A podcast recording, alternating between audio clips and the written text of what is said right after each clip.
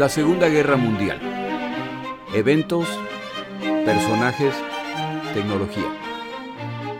Le doy la bienvenida a nuestro episodio del día de hoy. Episodio 50.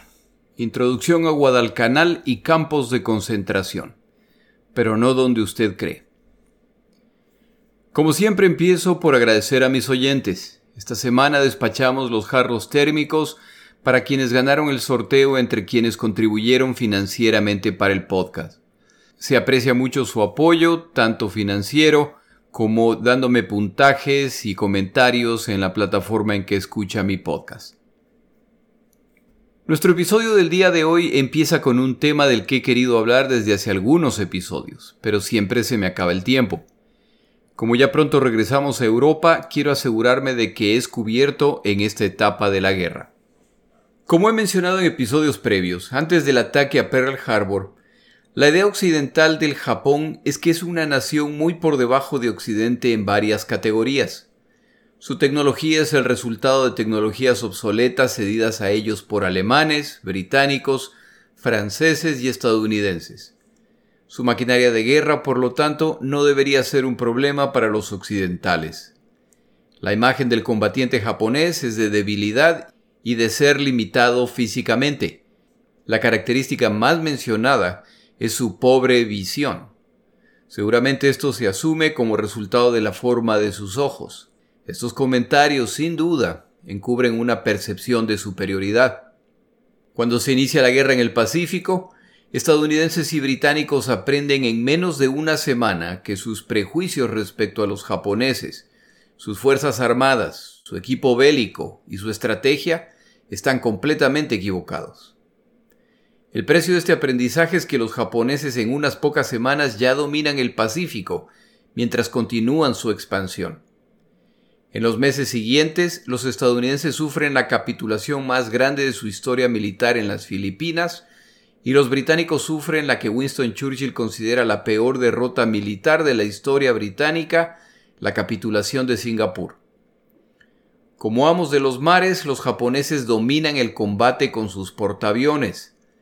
Se presenta en los meses iniciales de la guerra la oportunidad para que las fuerzas navales combinadas, británicas, holandesas, estadounidenses y australianas, se enfrenten a las fuerzas navales japonesas en condiciones similares en número y composición, ya que en el caso de batallas específicas los portaaviones japoneses no se encuentran en el área los aliados finalmente podrán combatir en igualdad de condiciones. El resultado final de esta batalla, una inapelable victoria japonesa. El resultado final de estos combates es tan devastador que esta fuerza combinada deja de existir. Los japoneses son imbatibles y no hay señales de que su campaña de conquista pueda ser detenida. Esta guerra que se suponía no sería demasiado complicada está resultando en derrotas en seguidilla sin que se encuentre la forma de adecuadamente devolver el golpe a los japoneses. Es aquí cuando a alguien se le ocurre cómo hacerlo.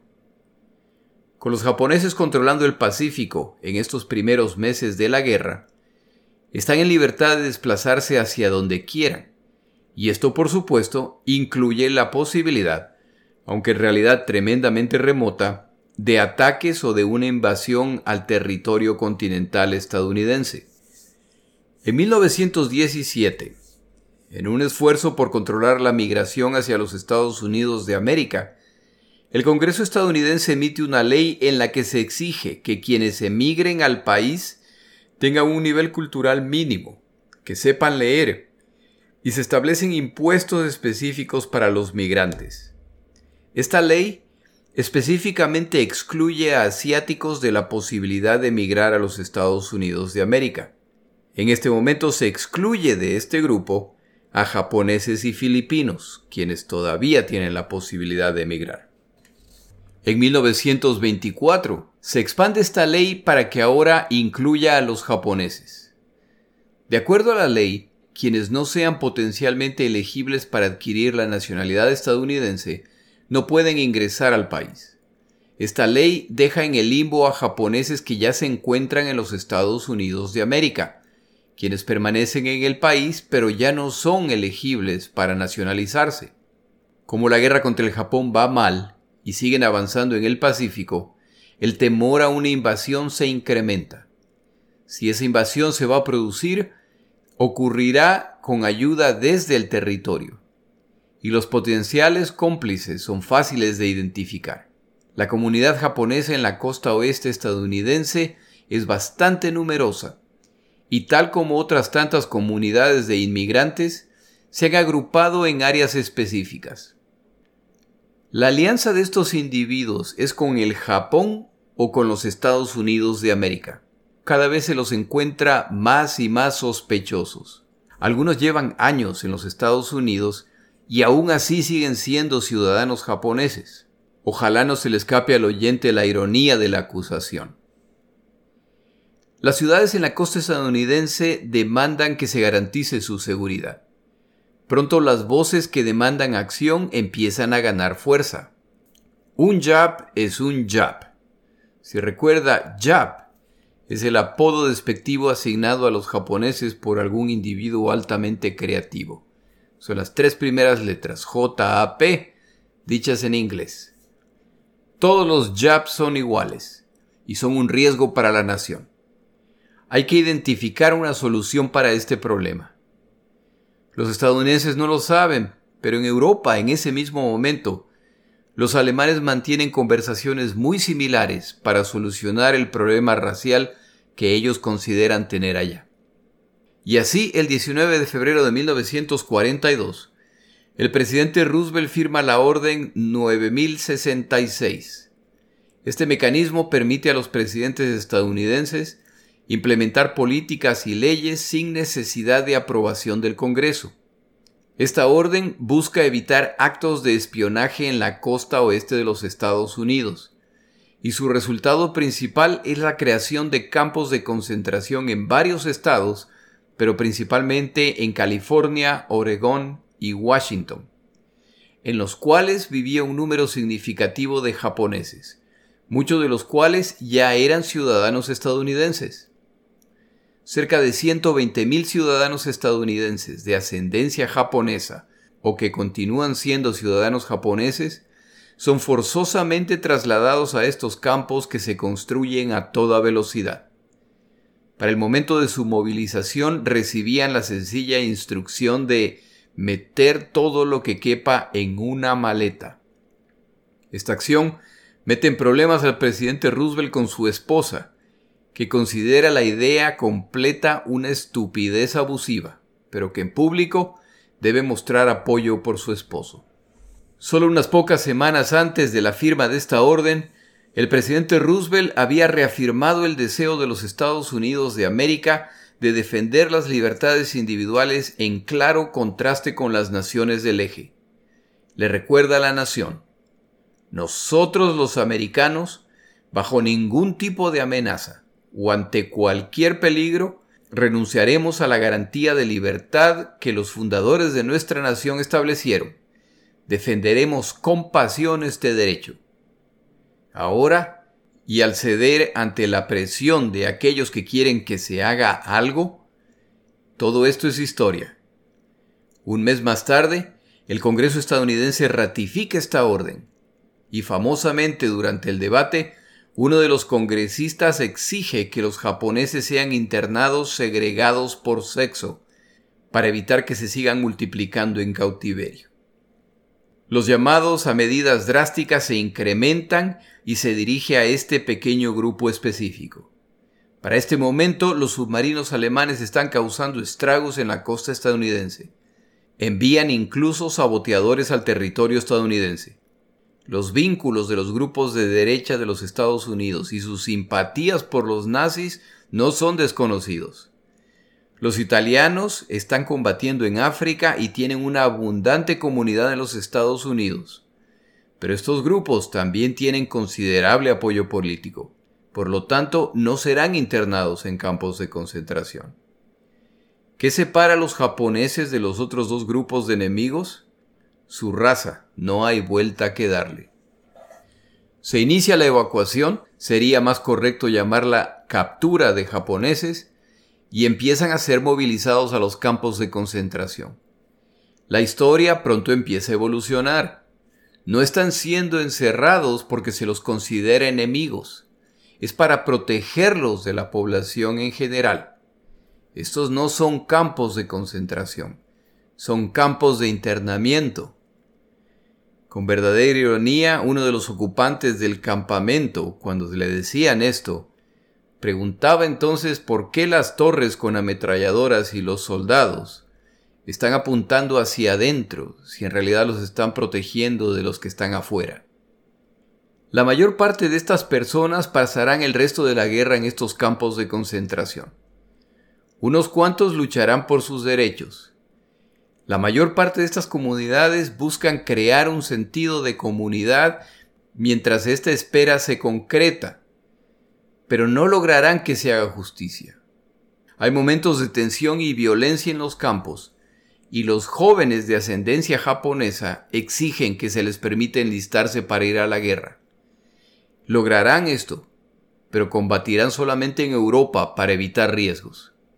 Esta orden presidencial se litigará, apelará, contraapelará, pero el resultado final es que estos individuos pasaron la Segunda Guerra Mundial encerrados en campos de concentración. Y cuando finalmente son liberados, han perdido sus casas, sus propiedades, sus trabajos y la sociedad en la que vivían. Este es un evento reconocido en los Estados Unidos de América como uno de los atropellos a los derechos humanos más aberrantes de su historia. Solo en 1988 el presidente Reagan aprueba el pago de compensaciones a los japoneses que sufrieron en este periodo. La cantidad 20 mil dólares para cada persona internada. Uno de los involucrados principales, décadas más tarde pierde el control durante una entrevista y llora de vergüenza ante la injusticia cometida. Otro de los involucrados principales, al oír del posible pago a los afectados, declara, de una vez indemnicen al Japón entonces. Nosotros no iniciamos esta guerra, fueron ellos. Sin duda hay de todo en la viña del Señor. En fin, no quería dejar de mencionar este evento que es parte de la historia de esta guerra. Regresamos al Pacífico. Isoroku Yamamoto, almirante japonés, al solicitársele que se ponga a cargo de la futura guerra contra los estadounidenses, británicos y otros, declara que basado en su conocimiento de las naciones enfrentadas, esta es una muy mala idea. Cuando se le exige que se ponga a cargo de esta operación, él declara que puede asegurar que por seis meses puede derrotar a los enemigos del Japón. Si no se logra un armisticio en este periodo y la guerra dura más, entonces ya no puede garantizar nada.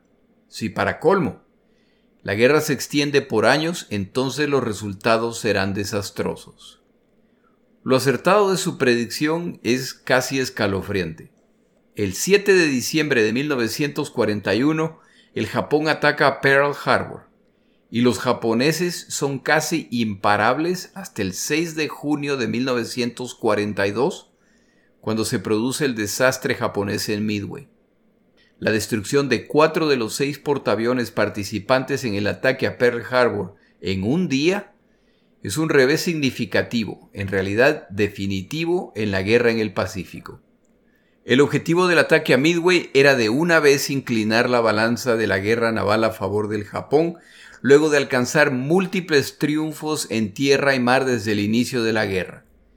Pero entonces ocurre la misión Doolittle, en abril de 1942, la cual no causa daños significativos, pero traumatiza al pueblo japonés, ya que su liderazgo ha permitido que se acepte la idea de que el Japón es protegido por el kamikaze, el viento divino que protege al Japón de sus enemigos y que a través de su historia ha impedido que el territorio japonés sea atacado por extranjeros. Este bombardeo deja claro que ese no es el caso. En mayo se produce la batalla de Coral Sea.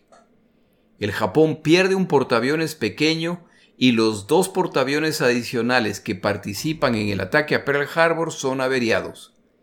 Hunden un portaaviones estadounidense y averían seriamente un segundo. En esta batalla, por segunda vez, un plan de invasión japonés fracasa El primero fue en la isla de Wake, pero eso se corrigió a los pocos días. El objetivo de este ataque era capturar el puerto Moresby, lo que daría a los japoneses una base cerca de Australia desde la cual bombardear y aislar a los australianos. Esta fuerza japonesa debe abandonar la misión bajo ataque aéreo desde portaaviones estadounidenses. Llega entonces la operación de Midway en junio, en que los japoneses buscan emboscar a los portaaviones estadounidenses. Antes de revisar los detalles de lo ocurrido a continuación, tomamos una pausa.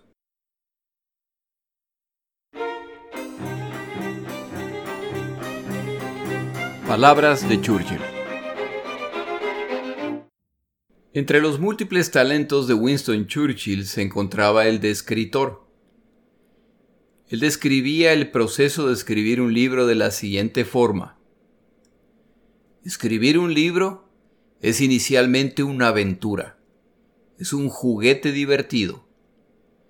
Pasa entonces a convertirse en una amante, para luego convertirse en tu amo y finalmente se transforma en un tirano. La última etapa es que cuando ya empiezas a resignarte a tu labor de sirviente, decides entonces matar al monstruo y se lo lanzas al público. Guardando las inmensas distancias entre Churchill y yo, y entre escribir un libro y grabar un podcast, como que se parecen las sensaciones.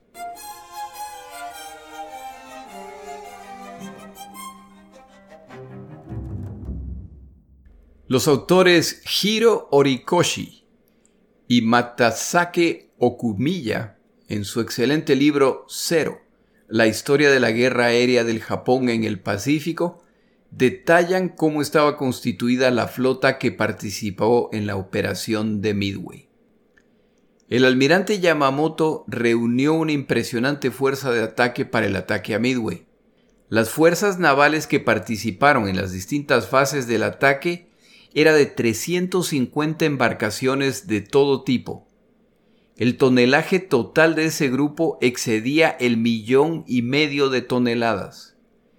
Para los ataques aéreos planeados se contaba con más de mil aviones, y más de 100.000 oficiales y combatientes operaban estos navíos y aviones.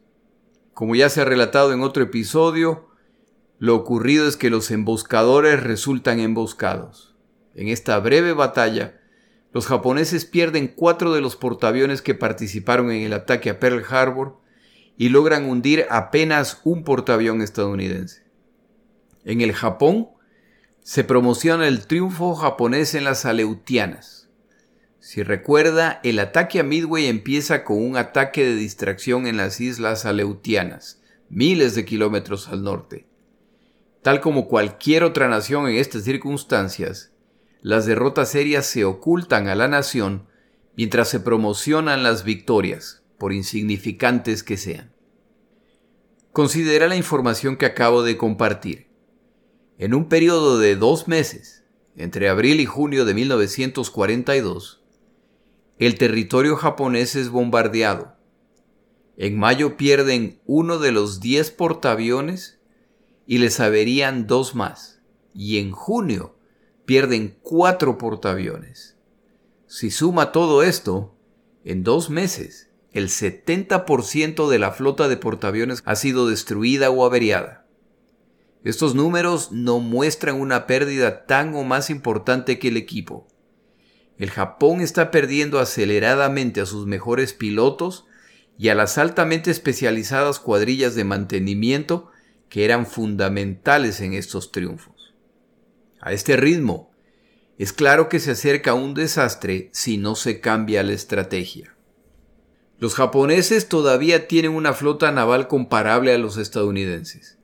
La diferencia es que el Japón no puede reemplazar las embarcaciones perdidas con la velocidad con la que las reemplazan los estadounidenses, los cuales no solamente planean reemplazar lo perdido, sino construir una fuerza abrumadora, como se explicó a través de un video en YouTube en un episodio previo. El tiempo se le acaba al Japón para desarrollar una doctrina de guerra naval que les permita al menos conservar lo conquistado. La esperanza inicial japonesa en esta guerra, de que los estadounidenses no serían capaces de aceptar las pérdidas que están sufriendo en el Pacífico, sobre todo considerando la muy delicada situación en Europa, y que por lo tanto buscarían un armisticio o un arreglo que les permita acabar con esta guerra, con la derrota japonesa en Midway desaparece por completo. Si cuando los japoneses parecían imparables no se produjo esta rendición, ahora mucho menos. El Japón deberá por lo tanto pelear esta guerra hasta las últimas consecuencias. Ahora tienen que decidir cómo hacerlo una vez que han perdido el Kido Butai, su fuerza de portaaviones que era el centro de su estrategia ofensiva. Los japoneses llegan a una doble conclusión respecto a cómo lograr esto. La primera es que no pueden perder más portaaviones, por lo que deben utilizarlos con mucho más cuidado solo en operaciones de alto impacto estratégico y en que el triunfo es casi seguro. Dado el altísimo impacto que el poder aéreo está mostrando en esta guerra, la Marina japonesa deberá en el futuro priorizar el combate nocturno. Afortunadamente para los japoneses llevan años preparándose y desarrollando equipos y tácticas para este tipo de guerra. Esta estrategia cancela la ventaja aérea de sus enemigos a través de sus portaaviones. El segundo cambio de estrategia es que es hora de tomar ventaja de las múltiples islas que han capturado en esta guerra. Si la Marina japonesa ya no tiene la misma libertad para patrullar el Pacífico, entonces esas patrullas ahora se harán desde aeródromos y puertos de aguas profundas, donde se reubicarán la Fuerza Aérea y la Armada japonesa. Es hora de identificar estas islas de características ideales. Esta búsqueda se realiza con un plan principal en mente. Aislar a Australia, ya que es aquí donde los aliados agruparán sus tropas para el contraataque en el Pacífico. Esta estrategia disminuye la tensión entre las ramas de las Fuerzas Armadas japonesas. La Armada japonesa ha sufrido algunos reveses. El ejército japonés, en cambio, está invicto en esta guerra. Por supuesto si se ignoran los más de cuatro años que llevan intentando derrotar a los chinos. Como en el resto de naciones, cada rama de las Fuerzas Armadas consideran que ellos son la clave para la victoria y sus operaciones por lo tanto deben ser priorizadas. A fin de crear este cerco defensivo, se identifican los puntos más distantes del recientemente expandido imperio japonés. El límite al norte serán las Aleutianas, al este las Islas Marshall, al oeste China y Birmania y al sur Rabaul y la costa de Nueva Guinea. La flota japonesa se reorganiza para defender estos puntos. Esta decisión impacta las prioridades de construcción naval. Los diseños de los acorazados en proceso de construcción serán cambiados para construir portaaviones en su reemplazo. Esta guerra ha dejado en claro que la época del acorazado, como el centro de las flotas de combate, ha terminado. Ahora el centro de combate es el portaaviones, y los acorazados deberán sumarse al rol de defensa. De hecho, incluso el diseño de los acorazados ya existentes se cambia, para que ahora tengan menos baterías pesadas y más armamento antiaéreo para defender a los portaaviones los japoneses se encontraban en el proceso de construir otro superacorazado del tipo Yamato. El diseño se cambia sobre la marcha para transformarlo en el portaaviones más grande existente. La Armada japonesa, a propósito, a veces llamo a esta rama de las Fuerzas Armadas la Marina o la Armada. Son lo mismo, son términos intercambiables. La Armada japonesa ha ordenado la construcción de 15 portaaviones ligeros. La pregunta, por supuesto, es, ¿serán construidos a tiempo? En el bando aliado, el triunfo de Midway trae sus propios desafíos. Los más preocupados son los británicos. Los estadounidenses han ingresado a la guerra debido al ataque japonés.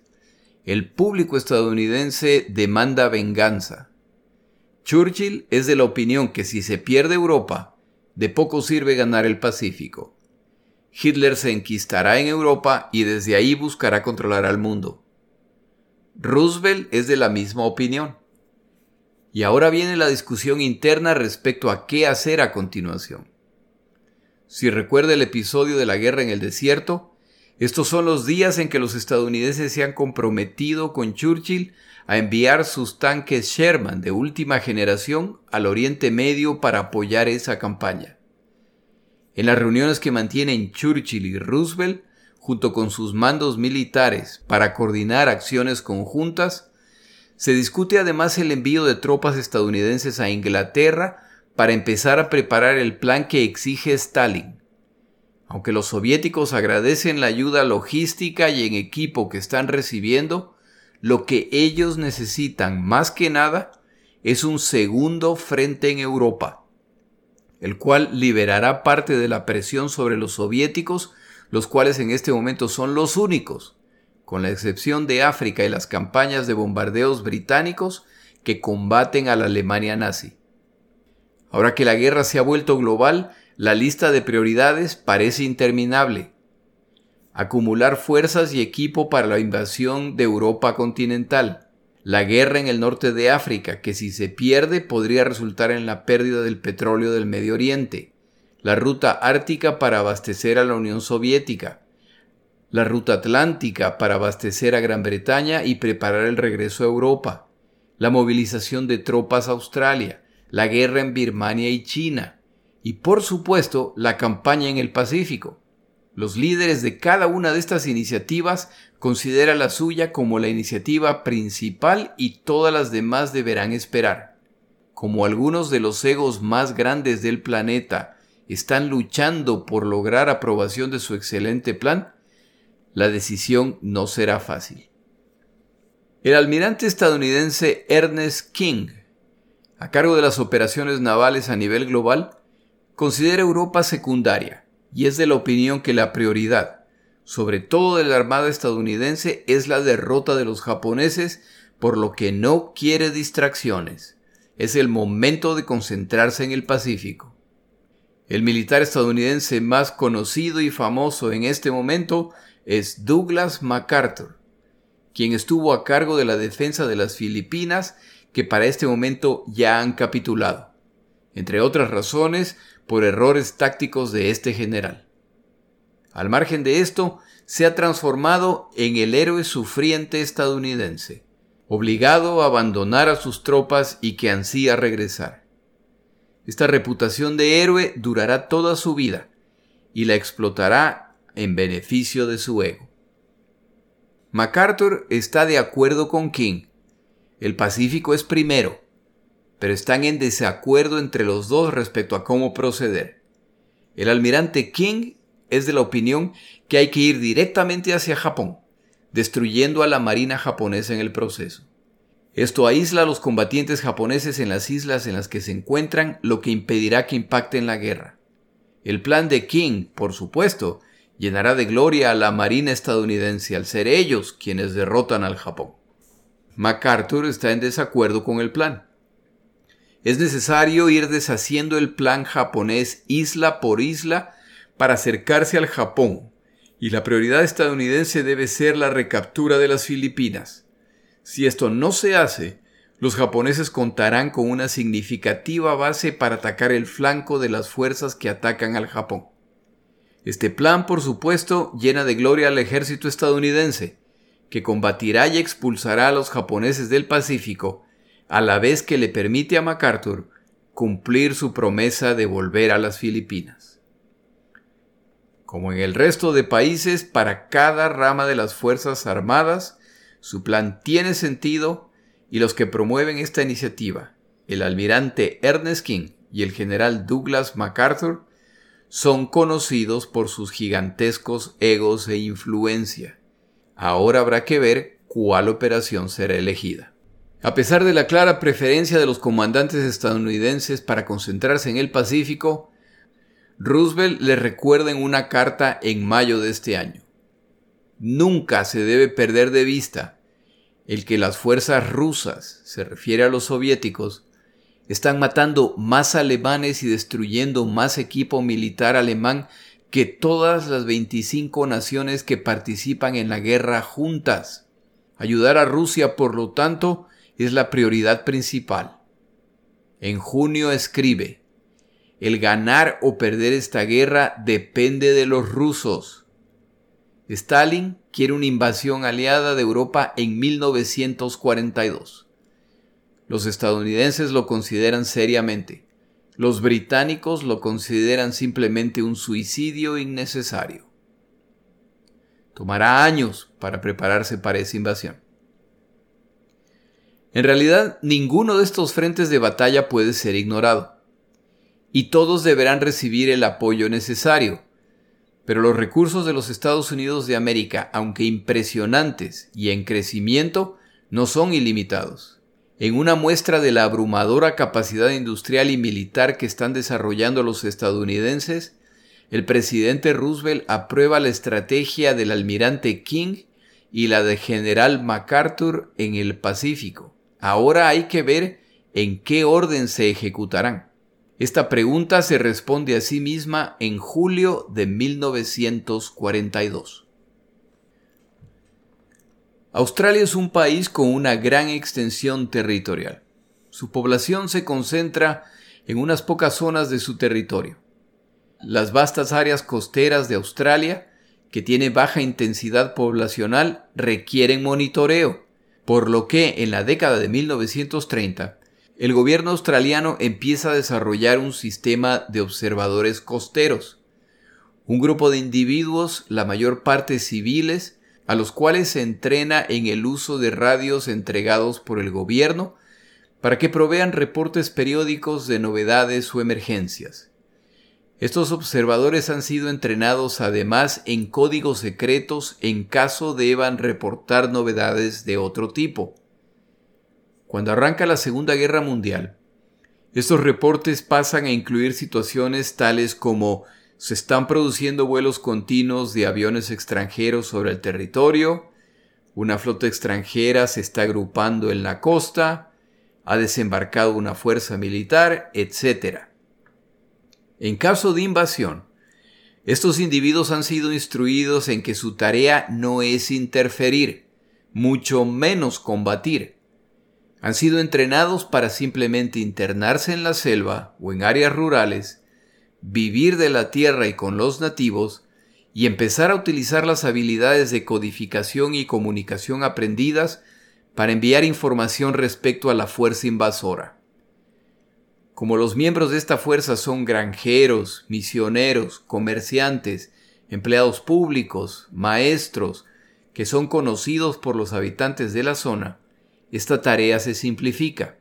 Al menos esa es la idea.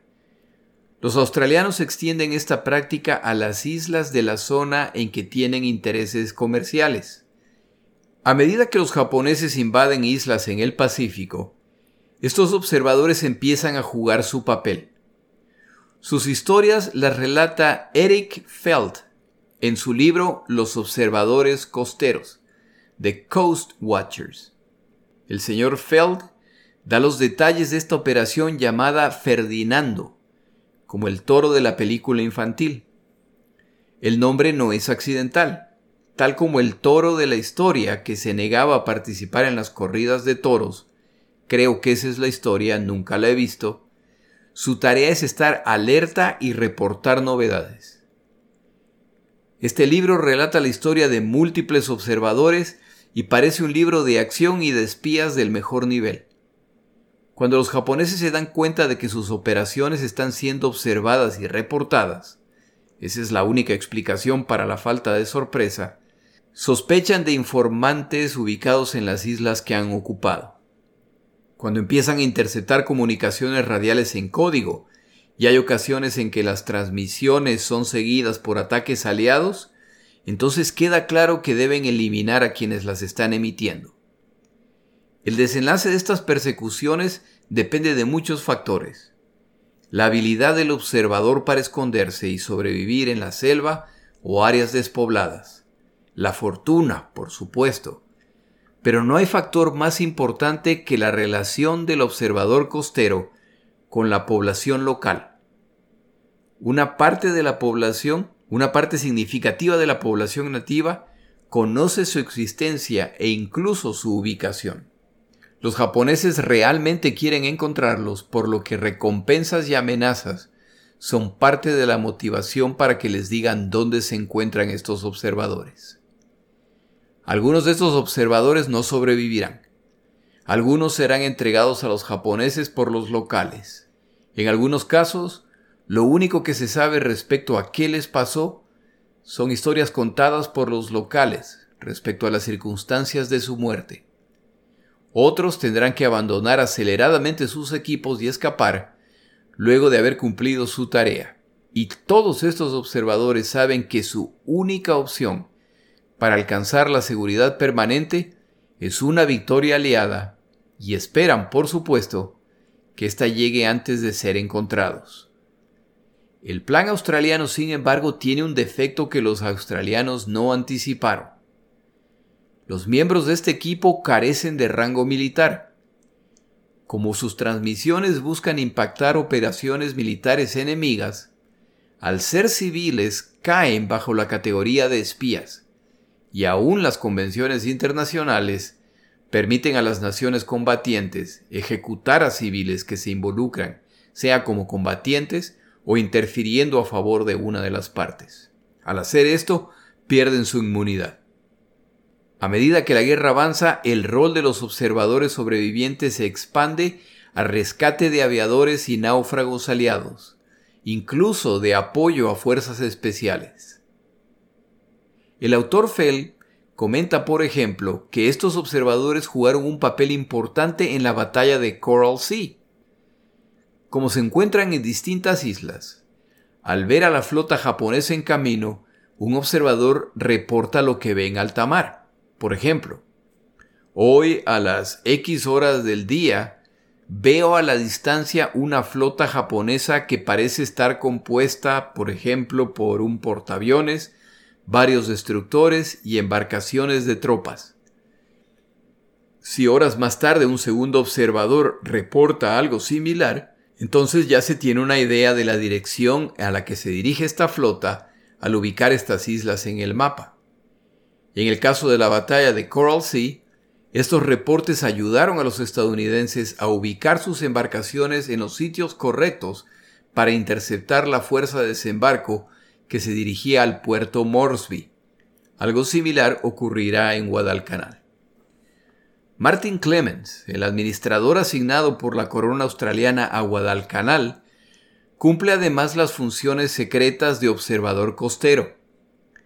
Esta isla debe su nombre a un grupo de exploradores españoles que en 1568 le dan el nombre de una ciudad andaluza al norte de Sevilla. A ver si nuestros amigos españoles nos confirman si todavía existe. El pueblo, no la isla, es así ahí. En febrero, cuando parece que está por producirse la invasión de la isla, Clemens ejecuta el plan para el cual ha sido entrenado. Se interna en la selva y sobrevive con el apoyo de los locales. Reporta los cambios que se están produciendo a medida que el Japón invade más islas de la zona y reporta eventos no solamente en su isla, sino en el mar. Flotas que navegan frente a su costa, su dirección y composición estimadas. Estos reportes de los observadores en todas las islas ahora son diarios y el gobierno australiano los recibe clasifica y comparte con los británicos y estadounidenses.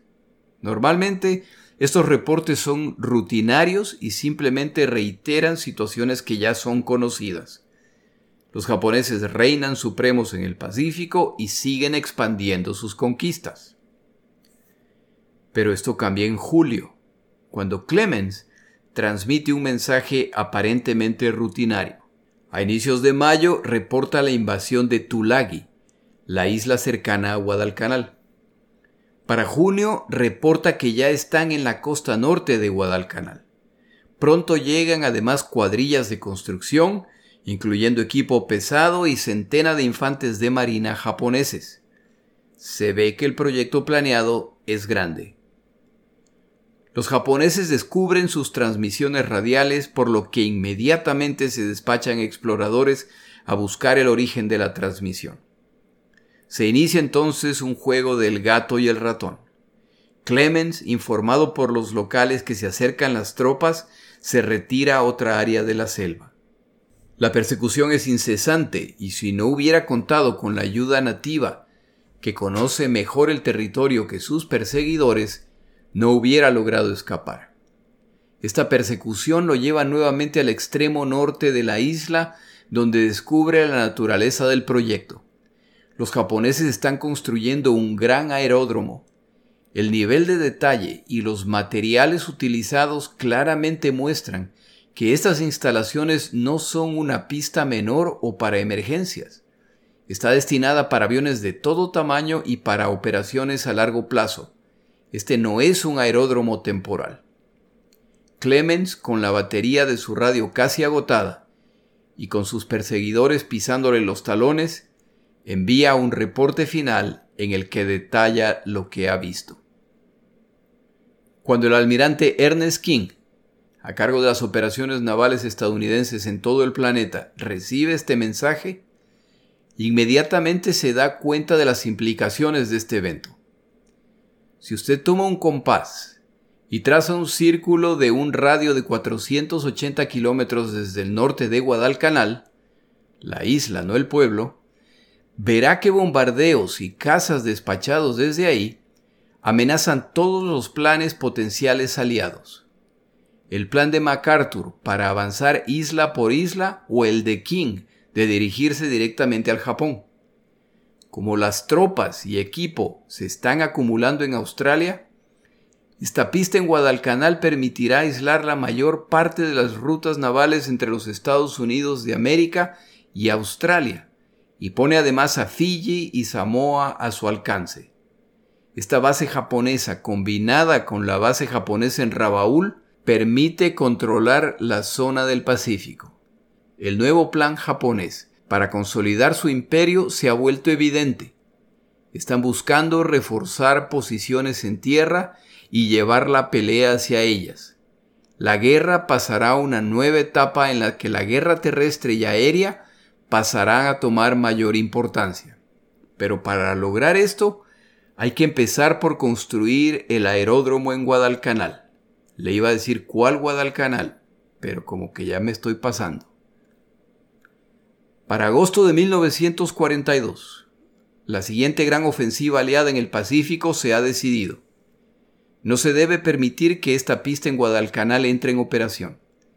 Se decide además que, si se van a enviar fuerzas navales y marinos para ejecutar esta tarea, es mejor de una vez expulsar a los japoneses de esta isla para utilizar Guadalcanal como el punto de ataque desde el cual iniciar la destrucción del imperio japonés.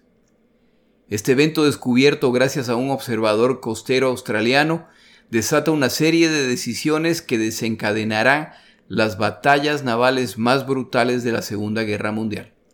Los japoneses no quieren exponer sus portaaviones por lo que los utilizarán limitadamente y pasan a combatir bajo una modalidad para la cual se han preparado por muchos años y en la cual son los mejores, el combate naval nocturno. Los estadounidenses no quieren exponer sus portaaviones, por lo que los utilizarán limitadamente. Esto resulta en que estas fuerzas combatirán con poca o ninguna participación de este tipo de embarcación. La era de los acorazados, destructores, submarinos e incluso botes torpederos ha regresado temporalmente, y el resultado serán brutales batallas en tierra y mar, en que los dos lados sufrirán derrotas significativas. No hay garantías de quién saldrá triunfante de estos combates. Lo que sí está claro es que quien triunfe pondrá a su rival en una posición muy complicada que probablemente resultará en la derrota final. A partir de ahora empezamos a familiarizarnos con islas de las que probablemente nunca había oído y que jugarán un papel importante en el desenlace de la guerra en el Pacífico. Ha llegado el momento de regresar a Europa, para ver cómo ha evolucionado la guerra entre soviéticos y alemanes desde diciembre de 1941. Al cerrar temporalmente este escenario de la Segunda Guerra Mundial, es importante mencionar las diferencias entre la guerra en Europa y en el Pacífico. La guerra en Europa se inicia en septiembre de 1939. Tras derrotar a Polonia, el siguiente ataque alemán se produce en abril de 1940 y es seguido por ataques en mayo y junio, cuando se inicia el ataque aéreo a Gran Bretaña. En otras palabras, toma más o menos nueve meses para que la guerra europea se intensifique. Y eso que la invasión de la Unión Soviética ni siquiera ha ocurrido aún. En un periodo similar, nueve meses, en el Pacífico ya se ha llegado a un punto determinante en que la fortuna de los combatientes está por decidirse. Abandonamos el Pacífico a inicios de agosto de 1942. Pero antes de regresar a Europa tomamos un desvío bajo la categoría tecnología para hablar de la embarcación naval central de este conflicto y de todos los conflictos navales futuros, el portaaviones. Mi nombre es Jorge Rodríguez. Gracias por acompañar. Para información adicional respecto a este episodio, las notas de este podcast que incluyen la narración de este episodio, así como acceso a resúmenes, videos, documentales y materiales adicionales gratuitos disponibles en el Internet, por favor vaya a Amazon y busque el libro La Segunda Guerra Mundial, Eventos, Personajes, Tecnología. Al comprar estas notas me ayuda y me apoya financieramente. Puede encontrar información adicional en mi página web lasegundagm.com. Muchas gracias.